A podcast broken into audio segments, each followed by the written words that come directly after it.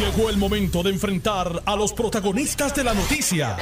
Esto es el podcast de En Caliente con Carmen Jové. Tengo en línea eh, al, al señor Félix Lizazuain Martínez, secretario auxiliar de Relaciones Exteriores del Departamento de Estado. Muy buenas tardes, Félix.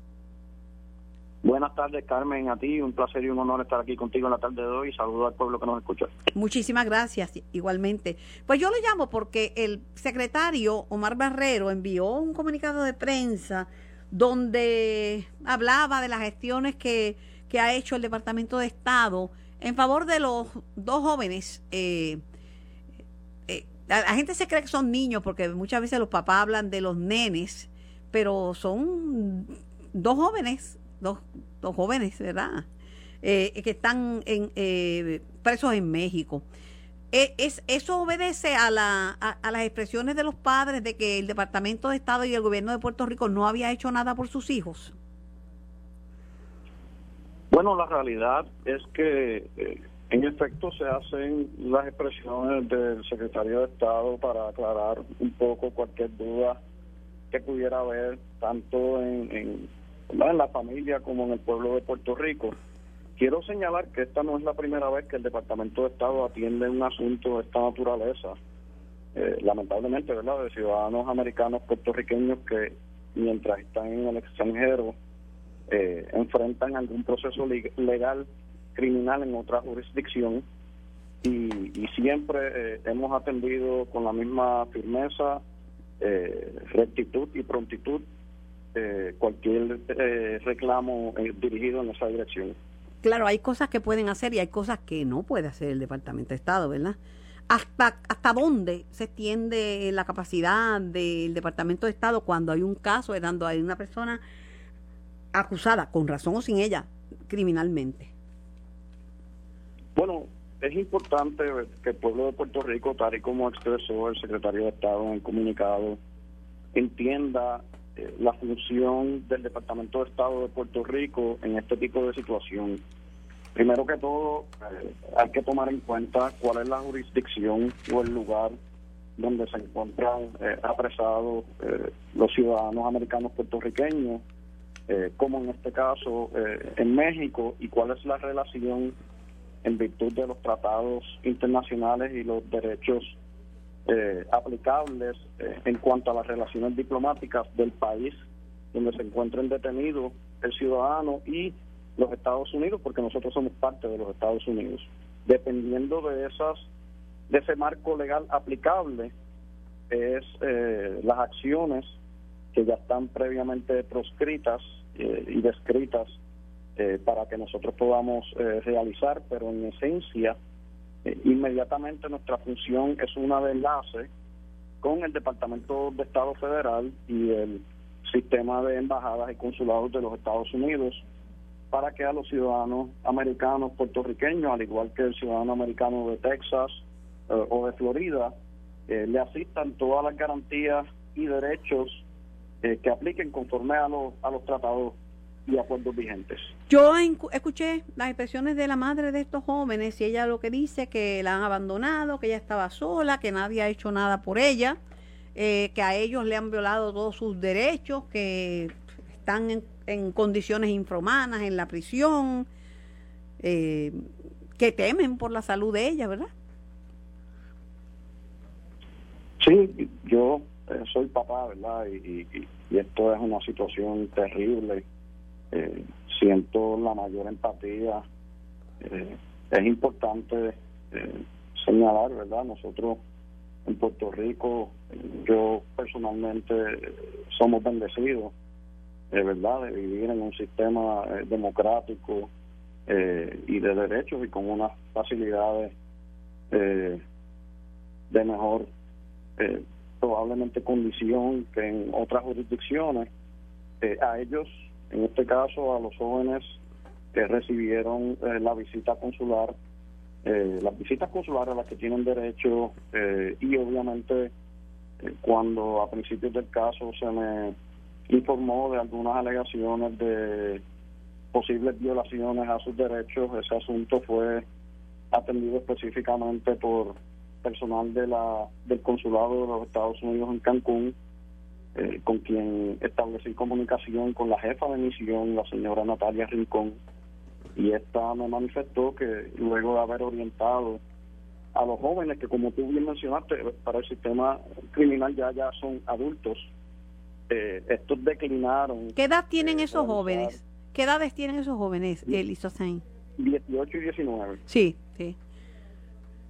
O sea, están siendo eh, encarcelados y en caso que haya algún tipo de proceso judicial será como adultos bueno, están en medio de un proceso judicial ahora mismo como adultos. Por eso, como adultos. Eh, el sistema...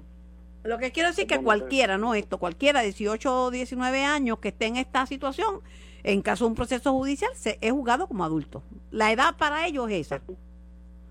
Es importante, exacto, es importante destacar esa información porque ellos, por virtud de los tratados de derecho internacional entre México y Estados Unidos están siendo tratados bajo los mismos derechos y bajo el mismo esquema jurídico de los ciudadanos mexicanos.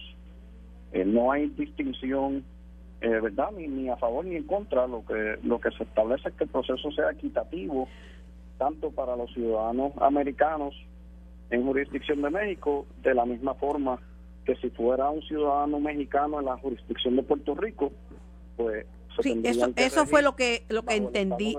Eso fue lo que entendí yo porque oí también a la abogada que los representa, que es mexicana. Pero ella hablaba de que allá hay corrupción, pero eso es un tema que yo creo que el Departamento de Estado no puede intervenir en ese tipo de, expresión, ¿verdad? Bueno, la realidad es que yo eh, le hice la solicitud al personal de la Embajada de los Estados Unidos eh, ante esa preocupación y esta me manifestó que no tenía indicios o señalamiento de ningún esquema y que por eso no había ninguna alerta de viaje.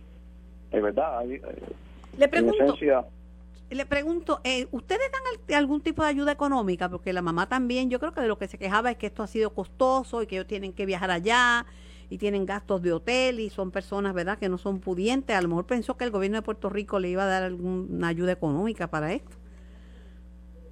El, Departamento de Estado Federal, como parte de los procedimientos estándar, establece cuál es el rol eh, del gobierno eh, en las distintas situaciones que pueden sufrir ciudadanos eh, americanos en el extranjero. Específicamente establece una distinción en tanto y en cuanto son casos humanitarios. Recordemos el caso del joven estudiante de medicina en México que sufrió quemadura y a través de los sistemas diplomáticos eh, se logró la evacuación del joven mediante ambulancia aérea y finalmente se le condenaron las deudas. Esas ayudas económicas no están disponibles en procesos criminales. Eso pensé yo. Eh, y, claramente está establecido. Bueno, pero ustedes sienten que han cumplido su misión en lo que lo que les es permitido hacer por estos jóvenes. Yo le garantizo que el gobernador, el secretario de Estado y este servidor eh, y todo el componente del Departamento de Estado hemos hecho todo lo que está a nuestro alcance dentro del marco legal aplicable. verdad, es importante señalarlo eh, para que a estos jóvenes se les garanticen los derechos que le asisten. De la misma forma, eh, operaría pero a la inversa si un ciudadano mexicano en Puerto Rico enfrentaría un proceso criminal pues el mismo va a ser llevado a cabo de conformidad con el Estado de Derecho en Puerto Rico. Lo importante es que haya un proceso justo, imparcial y que no se violen los derechos que le asisten. Agradecida por su tiempo y por eh, aclarar, ¿verdad?, el, alcance de las eh, de las gestiones y la facultad que tienen ustedes para hacer o, y no hacer cosas en casos como este. Eso es correcto y estamos en plena disposición y lo vamos a seguir haciendo en este caso como lo hemos hecho en otros casos. Esperamos, ¿verdad?, que, no tengamos que volver a trabajar este tipo de situaciones tan difíciles para, para la familia y para el pueblo puertorriqueño, pero de necesitarlo aquí estamos 100%. Agradecida por su participación. Ah, era eh, Félix Lisa Suaín Martínez, secretaria auxiliar del Departamento de Estado a cargo de Relaciones Exteriores. Tengo al licenciado Ángel Cintrón. Buenas tardes, Ángel. Buenas tardes, Carmen. Es un privilegio estar contigo siempre. Felicidades de cara acción de gracia esta temporada navideña. Igual para ti, toda tu familia y todos los puertorriqueños. Te han metido ya en un jamón Ya está. Imagínate, el delegado es el delegado del gobernador de Puerto Rico es Tomás Rivera Chats, que fue presidente del Senado y lo primero que le dijo al presidente actual que hace la convocatoria a la mesa de diálogo es sí, como es de los partidos políticos y dada nuestra relación con Estados Unidos, yo quiero sentaditos aquí a los presidentes del Partido Demócrata, que es Charlie Rodríguez, y del Partido Republicano, que es este muchacho Ángel Cintrón. Ay, Carmen, después que uno está retirado, la verdad que no es fácil, ¿verdad? Que lo valen a uno de vuelta para atrás, pero tengo que decirte que, eh, eh, como dice mi esposa, uno lleva en la sangre ese compromiso este, con el bienestar común y se me hace difícil no estar siempre disponible para ayudar en lo que uno humildemente puede ayudar. Yo creo que el estatus es, Carmen, el issue más importante que tiene el pueblo de Puerto Rico que resolver porque todos los días incide en todos los demás. Pero Ángel, si sienta un tiburón a la mesa, puede morder. Bueno, lo que pasa es que obviamente en una mesa que está desbalanceada como esa, tú no puedes sentar a un cachorrito a tratar de luchar por la voluntad de la mayoría de los puertorriqueños, porque lo gracioso es que esa mesa está desbalanceada a favor de la minoría del pueblo de Puerto Rico y no a favor de la mayoría del pueblo de Puerto Rico expresada en las urnas. Así que era irónico que muchos estadistas, muchos estadistas que yo he escuchado, lo que expresan es que, ah, ¿para qué se sentaron ahí? Eso no va para ningún lado, no, los populares no van a resolver el estatus, pero yo creo que eh, el gobernador pensó que los espacios no se pueden dejar vacíos. Eso es así, Carmen. Don Luis Ferré nos enseñó, y yo, yo fui, tuve el privilegio de ser discípulo directo de Don Luis hasta sus años ya últimos de vida estuve bien cerca de él por muchos años. Eh, y don Luis nos enseñó siempre bien clarito, con sus acciones también, para defender la causa de la igualdad, nunca se deja un espacio vacío. Recuerda, así es que nace el PNP, nace de la disidencia de don Miguel Ángel García Méndez, que creía que no se debía participar en el plebiscito del 67, y Julio Ferrer que decía que se tenía que participar, no importaba la circunstancia donde fuésemos a ganar o no ganar, y Don Luis Ferrer tenía razón y la historia del tiempo le dio y razón. y siendo cuñados se pelearon y se separaron. Eh, siendo cuñados, pero eh, pero Don Luis Ferrer tenía una visión muy clara. Digo, los dos eran grandes puertorriqueños, pero Don Luis Ferrer decía, la lucha de la estabilidad se tiene que hacer todos los días, en todo sitio, en todo momento. Uno no puede ceder una pulgada. para empezar, para empezar, los que se sientan a esa mesa de diálogo la mayoría de los que han mencionado creen en la Asamblea Constitucional de Estatus y los estadistas no. Correcto, por eso digo que es una mesa desbalanceada a favor de la minoría y no a favor de la mayoría del pueblo de Puerto Rico, porque el pueblo de Puerto Rico ya en Pero a, a, lo mejor la a lo mejor la mejor alternativa es la Asamblea Constitucional de Estatus. Carmen, esa opción, si no tuviésemos la opción del voto directo del pueblo, uno le podría dar pensamiento pero yo he dicho reiteradamente en público y en privado, en público y en privado, que mientras el pueblo de Puerto Rico tenga la opción del voto directo en las urnas para resolver el estatus, no existe en la democracia una forma más perfecta de poder adelantar la causa de un pueblo que usando las urnas. Esa es la forma más perfecta de la democracia. Entonces, el pueblo ya tres veces ha usado el ejercicio de las urnas para decir qué es lo que quiere hacer con su futuro político y hay un sector del pueblo a quien yo aprecio y respeto, pero que insisten en violentar y en no respetar la voluntad del pueblo en las urnas y en buscar distraer, dividir o sesgar la ruta que llevamos para resolver el estatus este, como el pueblo nos está pidiendo que lo resolvamos, que a favor de Yo conozco bien a José Luis Dalmau. Y José Luis Dalmau es una persona eh, muy tratable, eh, una persona seria. Yo estoy segura que a los que no sean partidos políticos no le van a, dar un asiento, porque están pidiendo los soberanistas dentro del Partido Popular. Ellos no son un partido, el Partido Popular es uno solo. Es correcto. No hay un partido soberanista de Puerto Rico. Victoria Ciudadana tiene un asiento porque es un partido.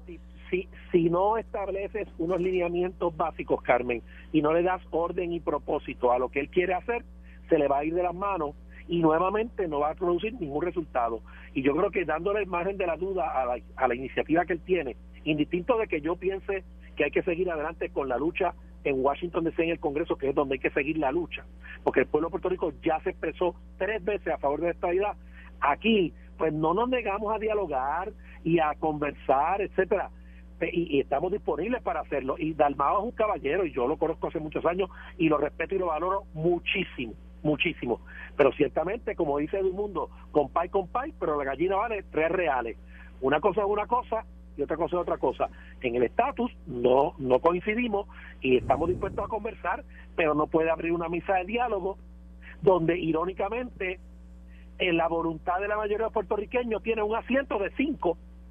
No, no quiero pegarte un no quiero pegarte un vellón porque eso no es lo mío. pero no sería que ustedes van para la mesa de estatus para que lo vayan a sentar Elizabeth Torres, que dice que la entidad es un embeleco y los delegados congresionales son unos embelecosos que no, van por ningún lado, que no trabajan y que no están Nada que ver, Carmen, nada que ver. Esto fue una iniciativa. Pero te reíste, nada que ver, pero te reíste y te dejé pensando. Carmen, soy suficientemente viejo para entender eso y entender lo que no se dice también. Este, y tengo millaje de sobra, pero déjame decirte que fue una iniciativa muy bonita y que y valoro mucho en lo personal de parte de Tommy eh, nos saludamos el domingo en la, en la Junta Estatal, hace tiempo que yo no iba a una Junta Estatal y me sentí muy bien acogido allí y acompañé a Miguel Romero a la actividad el domingo. Esa fue la Junta de los poquitos, como dice Colbert. de los poquitos, chacho. Están sangrando por la herida. Mira, fue una tremenda reunión, era una Junta Estatal, no era una asamblea, son cosas distintas. La Junta Estatal está compuesta de 300 y pico personas, Carmen, para que tengamos claro eso. Fue una excelente Junta Estatal. Pero a lo que voy es, Tommy estaba allí, nos saludamos efusivamente porque somos amigos de toda una vida, eh, y tuvo la iniciativa. Y, me, preguntó, yo le dije, claro que sí, claro que estoy disponible. Y en la mañana siguiente me levanto temprano la mañana y me había enviado copia de la carta que le envió a... Tú pensaste que era a ver si estaba disponible y ya él tenía la carta hecha. Por eso, por eso, ¿no? Y, lo que el gobernador también crea, porque el gobernador es presidente del partido. Pero en este caso yo funjo un rol que no tiene que ver con el PNP. En realidad mi rol, mi sombrero en este caso, es como presidente del Partido Republicano, ¿verdad? Que yo respondo a la directiva del partido en Puerto Rico y tengo a Sori Fonalleda, Luis Fortuño y el resto de la directiva de Puerto Rico este, y todos los republicanos de Puerto Rico, que somos más de 2 o 300 mil en todo Puerto Rico, y a eso, a eso es lo que yo respondo, ¿verdad? A la idea más moderada, conservadora eh, pero obviamente sí coincidimos porque somos estadistas. Para, en Puerto Rico, dame decirte, Carmen, para tú ser republicano, en Puerto Rico, para tú ser miembro del Partido Republicano, por reglamento tienes que ser estadista, distinto al Partido Demócrata. Así que todos los republicanos de Puerto Rico, por definición, somos estadistas. Y tenemos, ¿verdad?, una voz importante porque representamos no solo un partido nacional. Cuando llega el año electoral, Carmen, nuestro partido, el Partido Republicano, corre las primarias del candidato a presidente de los Estados Unidos. O sea que nosotros incidimos directamente en la eventual elección del presidente de la nación. Así que, y el Partido Republicano de Puerto Rico, Carmen, tiene 121 años de creado. Es el partido más antiguo en Puerto Rico consecutivamente desde el 1899, fundado por José Celso Barbosa hasta el día de hoy. Muy bien, ahora te pregunto, ¿tú no crees que es muy temprano para que Pierluisi está anunciando su candidatura? Si falta todo. Bueno, Carmen, él, él fue, yo creo que él lo hizo, él, hizo un planteamiento muy elegante, muy sutil, bonito. Eh, todavía no es el momento de candidatura porque eso llega legalmente en el año, eh, en el tercer año, camino al cuarto año. Pero obviamente lo que hizo fue expresar que tiene una agenda, que tiene trabajo que hacer, obra que hacer, que toma más de cuatro años, y yo creo que eso es, es, comprensible, y que está disponible para hacer la obra completa el tiempo que toma. En ese sentido, se, puso a disposición y yo creo que eso está muy bien. Ingenuamente, porque yo soy una persona completamente ingenua, este, le pregunté a Jennifer González, Jennifer, este y esa, ese anuncio de Pierluisi de su candidatura a reelección, ella dice, sí, sí, sí, yo estaba allí. Y yo dije, ¿y tú?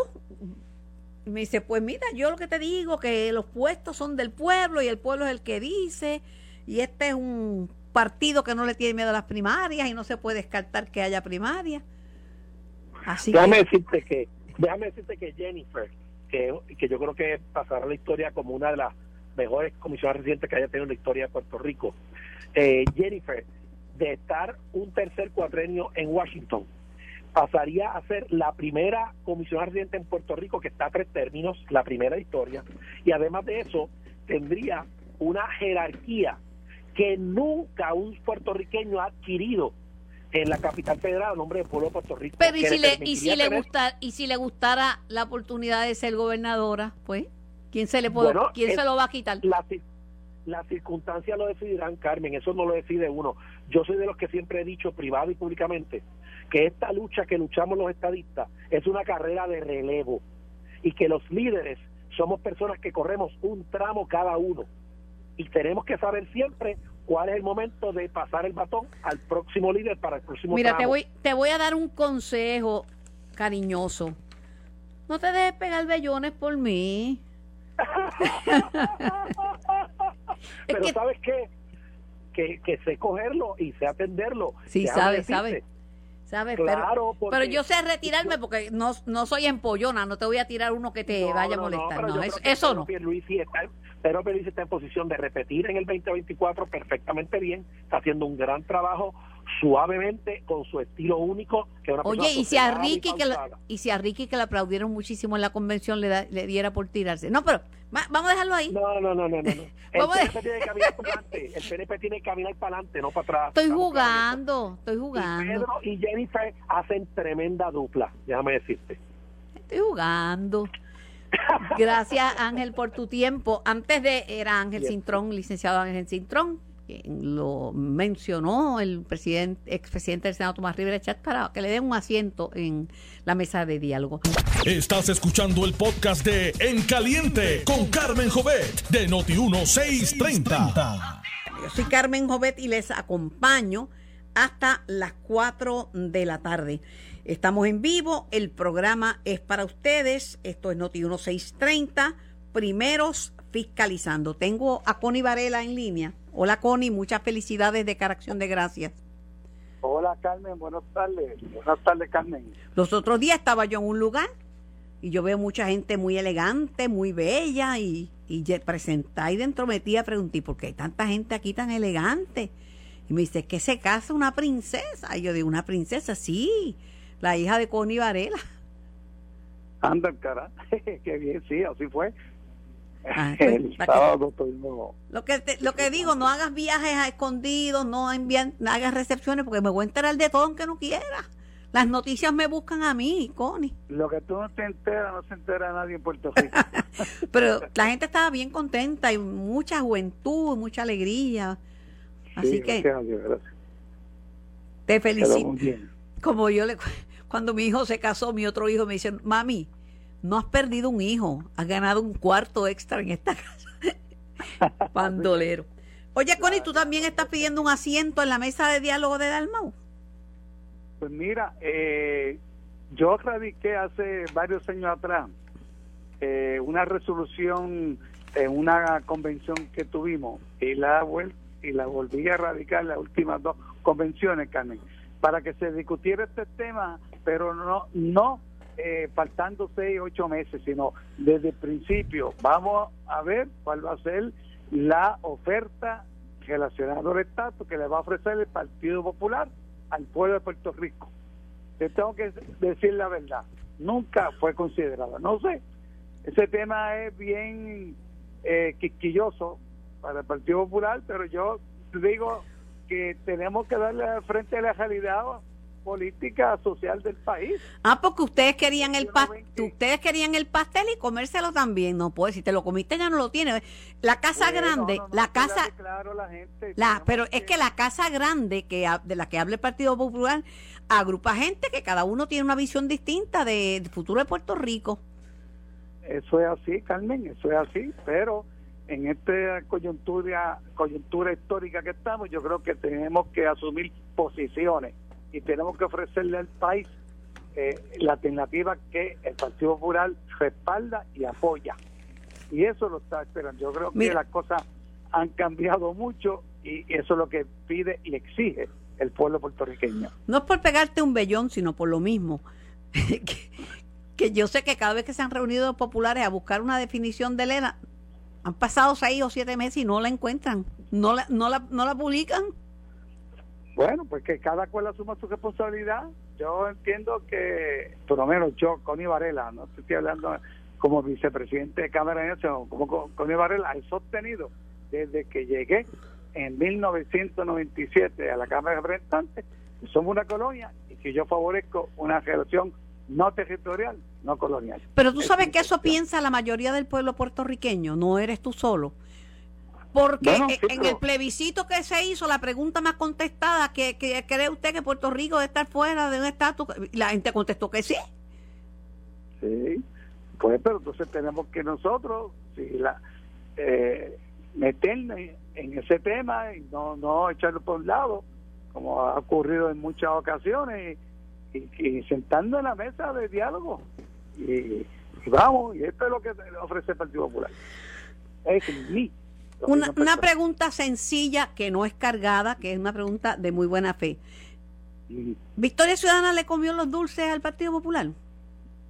Pues déjame decirte que Victoria Ciudadana este, le comió el dulce a mucha gente, no solamente al Partido Popular, al PNP también, y al PNP también, mucha gente descontento con los principales partidos políticos, Carmen, eso hay que admitirlo, y eso es, así fue la realidad eh, electoral pasada. Pero yo pensaba que los que eran del PNP que estaban disgustados se habían ido a, a Proyecto Dignidad o a su casa, no no a Victoria Ciudadana. No, no, no, no necesariamente, Carmen, no, necesariamente. No, no lo sé. Muchos también se fueron para Victoria, para Victoria Ciudadana. Y yo he hablado con muchos de ellos. Pues está disgustado con el, con el Partido Popular y disgustado con el Partido no progresistas y nosotros, el Partido Popular, yo defiendo y apoyo y milito, pues tenemos que ofrecerle ofertas realizables, realistas al pueblo. Y que eh, tenemos que vernos para conectarnos nuevamente a ese pueblo. Pero Victoria Ciudadana, Victoria Ciudadana en su debut decía que era distinto al PNP y al Partido Popular, que, que venían con un ofrecimiento distinto y poco a poco como que cuando se va al Lúgaro a trabajar con, con Bocho, que no tiene nada de malo, ¿verdad? Pero que era algo que criticaban ellos, eso de este, capitalistas, eh, americanistas, y, etcétera. Lo mismo, el mismo situación de Mariano Gales. yo he escuchado a algunos decir que, que Victoria Ciudadana se ha ido desinflando.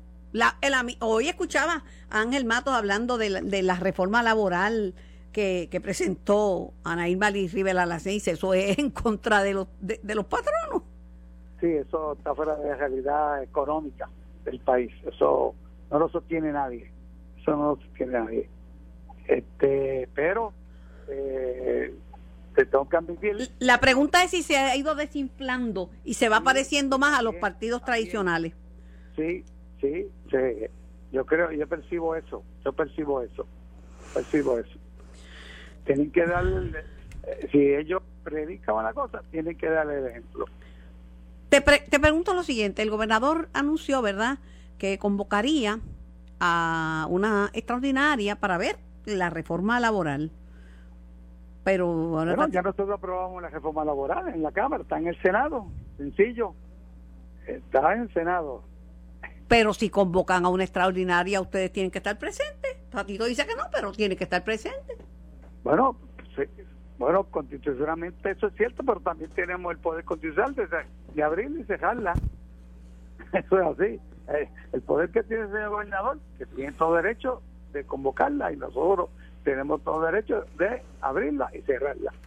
Anda para el o sea que no va a haber nada extraordinario en la extraordinaria, nada más que la van a trancar. Nosotros aprobamos la reforma electoral, esa reforma, eh, perdón, reforma laboral, que fue discutida con muchos sectores eh, económicos del país que estuvieron de acuerdo, que es razonable, que se le dan nuevamente los derechos a los trabajadores eh, y se ajusta a la realidad económica del país en este momento. Pues el Senado pues, tiene que hacer su parte. La verdad que lo que hizo Rivera Lacén, este no, es que yo he escuchado tanta gente, ni el Centro Unido de Estallistas, ni la Cámara, o sea, muchos sectores, acuérdate que los, los trabajadores son importantísimos, pero para que haya un trabajador tiene que haber un patrón, a menos que todo el mundo trabaje por su cuenta. Sí, que invierte, que asuma riesgo, todas esas cosas. Al igual que el empleado es necesario. es un complemento, ¿no? es un equipo que tiene que trabajar hacia el mismo fin, porque si cada cual gira para su lado, gira para su lado, pues no, no va a tener éxito esa empresa. Te pregunto, ¿tú crees que en esa mesa de diálogo, y me, me quedé con esta inquietud, le deben dar eh, asiento a los soberanistas dentro del partido, a Luis Raúl y a los que están solicitando asiento allí? Tienen que, tienen que llevar sus reclamos al Partido Popular. Eh, tienen que dejarse sentir y tienen que ser escuchados. Toda la, toda la corriente que tiene distintas visiones en el Partido Popular tienen que tomarse en consideración. Lo que pasa es que él dijo que era una convocatoria para los partidos políticos, no para las facciones. Y ahí el partido político es el Partido Popular, es uno solo. Sí, pero antes de llevarse allí cualquier eh, decisión final del Partido Popular, tiene que ser escuchado, tiene que ser analizado, evaluado por todos los sectores eh, que quieran opinar. Todas las personas que entiendan que tienen algo que decir, que sea pertinente, importante, tienen que ser escuchados. ¿Cómo no? lo voy a, manifestar en los distintos eh, sectores del país, sectores de mi partido. Agradecida por tu tiempo, que la pases bien con tu familia. Y, la próxima vez me busca y... ¿Verdad? Yo dije, mira, no me invitaron y yo yo estaba lo más mona también, yo no estaba así de gala, pero yo estaba de lo más mona, pude haberme presentado allí y darte la sorpresa. elegante como quiera, usted elegante. Felicidades, Connie. Gracias siempre por dialogar conmigo. Y por dejarte pegar los vellones y te quedas tranquilito, no, te enchismas, nada de eso. No te enchismas. Un abrazo. Bueno. Igual, igual. Tengo a la licenciada Ileana Espada del Grupo Pare. Eh, Ileana, buenas tardes. Buenas tardes, usted Carmen, gusto de estar como siempre. La siento muy lejos, no sé si es que está en speaker, phone, pero la siento muy distante. Yo creo que estábamos en speaker, pero ahora estamos. ¿Me escuchas ahora bien? Ahora la pues tengo bien presente. Repito las buenas tardes. Saludos igualmente y feliz Día de Acción de Gracias. Yo quiero un Día de Acción de Gracias sin violencia y continúa, esto, no para, la violencia de género no para, no para la violencia en general, porque está la otra, la, la, del narcotráfico, pero, pero la violencia de género es una cosa, pero que cada vez que dicen una mujer desaparecida, aparece, desaparecida es muerta. En eso, en eso estamos trabajando y obviamente parte de lo que estamos mirando es que ya esas desapariciones, esas agresiones, esas violencias no quedan en silencio. Ya son un tema de alto interés, ya son un tema que se habla, ya es un tema que todos los días tienen que estar, tenemos que estar trabajando para ello y obviamente concienciando y consiguiendo el compromiso de toda la sociedad para esas herramientas que necesitamos para combatir y prevenir la violencia de género, Carmen, definitivamente. He visto que han pasado muchas muchas cosas, que se han unido eh, artistas con murales, pidiendo la prevención de la violencia, este mensajes contra la violencia de género, mensajes de cómo escapar de una relación violenta. Pero aún así, los incidentes de violencia doméstica registrados hasta el 31, 31 de octubre ya están en cerca de 7 mil. Eso es así. Eh, parte de lo que, lo que hemos estado trabajando de cerca con el sistema, tanto en el área de prevención como en el área de, de intervención, eh, ya se vislumbraba una tendencia de alza en los casos de violencia de género como consecuencia de la pandemia. Eh, por eso es que la violencia de género se está atendiendo como uno de los efectos directos de ese encierro, de esas condiciones, y más todavía se coloca una vulnerabilidad mucho más allá de lo común. Hay un, ningún incidente debe ser tomado de una manera eh, que no es un incidente serio. Toda persona está en riesgo y cualquier incidente que sea indicador de violencia de género debe ser inmediatamente reportado, trabajado, tanto por la persona sobreviviente como por la parte agresora, la persona agresora, que es un área que hay que darle mucha atención en esa área de prevención. Antes se decía que entre problemas de marido y mujer nadie se debía meter. Ahora el llamado es completamente diferente. Es que, que uno no se, no se quede callado y no se envuelva que tenemos que denunciar, intervenir, ayudar. Educar, Carmen. Educar. precisamente de eso se trata ese mensaje visual. Parte de, de, lo que ese mensaje visual de estos murales, de esta exposición, es que, que ah, ese mensaje visual, número uno, eh, quienes han estado uniéndose para, para presentar esa expresión eh, es una manera de, sensibilizar concretamente de lo que se trata la violencia de género desde diversas perspectivas. Hace un llamado. Eh, eh, ese tipo de llamado es algo que perdura, que eso es lo que estamos tratando de, establecer con el Comité PARE, algo que se transforme y, y fomenta diversidad, respeto, equidad a través de, difundir en nuevos espacios, diferentes maneras, ese anuncio del momento del PARE, pues ¿qué estamos haciendo? Pues reflejando esa sensibilidad, esa visibilidad de planteamientos que por décadas han estado las organizaciones eh, y de diversos sectores trabajando desde que la ley 54 se instauró y, y, y, lo que estamos viendo a través de todo este llamado que ha comenzado en esta segunda fase es que realmente vamos a tener una sociedad con diferencia, eso es parte de, lo que somos, pero para combatir la violencia de género, tratándose de algo tan complejo, todo el mundo tiene que unirse con ese propósito. No hay nadie que diga que la violencia de género es algo aceptable. Así que para eso hay que partir del respeto, de la equidad y, y de, la educación. Así que todos tenemos que trabajar en esto, sea en las áreas de estudio, patronos, eh, áreas públicas, en los hogares, en las familias. Eh, eh, es un área bien compleja y es algo que hay que trabajarlo en conjunto y esas expresiones, ese, ese llamado de esa nueva generación y, esas expresiones de sensibilidad de, algo que perdure, que perdure no solamente mientras esté el comité PARE, es que perdure de en adelante como una transformación del sistema, cómo respondemos a la violencia de género y cómo conocemos lo que es la violencia de género, que es la base de todo esto. ¿Está funcionando la campaña? ¿Están llegando o, o, o esto es tan fuerte. Bueno, ayer mismo, ayer mismo obviamente esta segunda parte de la campaña, Carmen, como usted vio, se une el sector privado de una manera masiva. Eh, tenemos que ver que cuando uno empieza a impactar áreas, empieza a impactar diferentes personas. Todos somos distintos, tenemos núcleos distintos, compartimos socialmente distintos y así que si vamos expandiendo donde, donde nos estamos proyectando en el sector público, ya empezamos con la campaña, empezamos a dar talleres de capacitación, empezamos a sentarnos para hablar de la violencia de género. La gente lo está hablando en las vistas públicas. Tuvimos siete vistas públicas que también pudimos llevar el mensaje del momento del padre con los municipios, que es un proyecto que tenemos que continuar desarrollando. La gente nos está llamando, compañías que tienen proyección también, no solamente hacia el consumidor, hacia sus propios fuerza laboral. Eh, en el Molo San Juan, esperamos que otros centros eh, comerciales se unan. Son lugares que la gente visita, son lugares donde la gente puede sentarse a hablar respetando esa intimidad, esa privacidad, porque el tema de la violencia de género es un tema complejo.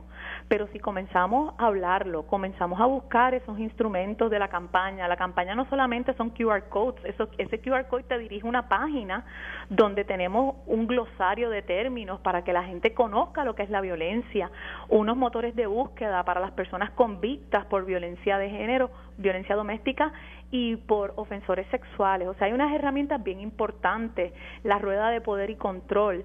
Muchas veces las propias personas no reconocen que son víctimas de violencia de género o los propios agresores no reconocen que están llevando y perpetuando esa conducta a través de lo que están haciendo, porque la violencia no es solamente un golpe físico, eh, pues es violencia económica, es violencia sexual, eh, es violencia institucional en muchas maneras, como el hostigamiento sexual, como el acoso, la violencia de género es mucho más amplia y a veces, pues, la, y esto quiero, eh, no quiero sonar como, como determinante en esto, pero muchas veces, como usted dice, se veía la violencia de género como golpe. Había que ver un puño, había que ver un daño físico, eh, algo terrible para entonces la gente reconocer es violencia de género. Esto es algo que se trabaja en el hogar. No, hay que empezarlo a hablar, hay que empezarlo a hablar como, como institución de familia, en nuestros lugares de trabajo.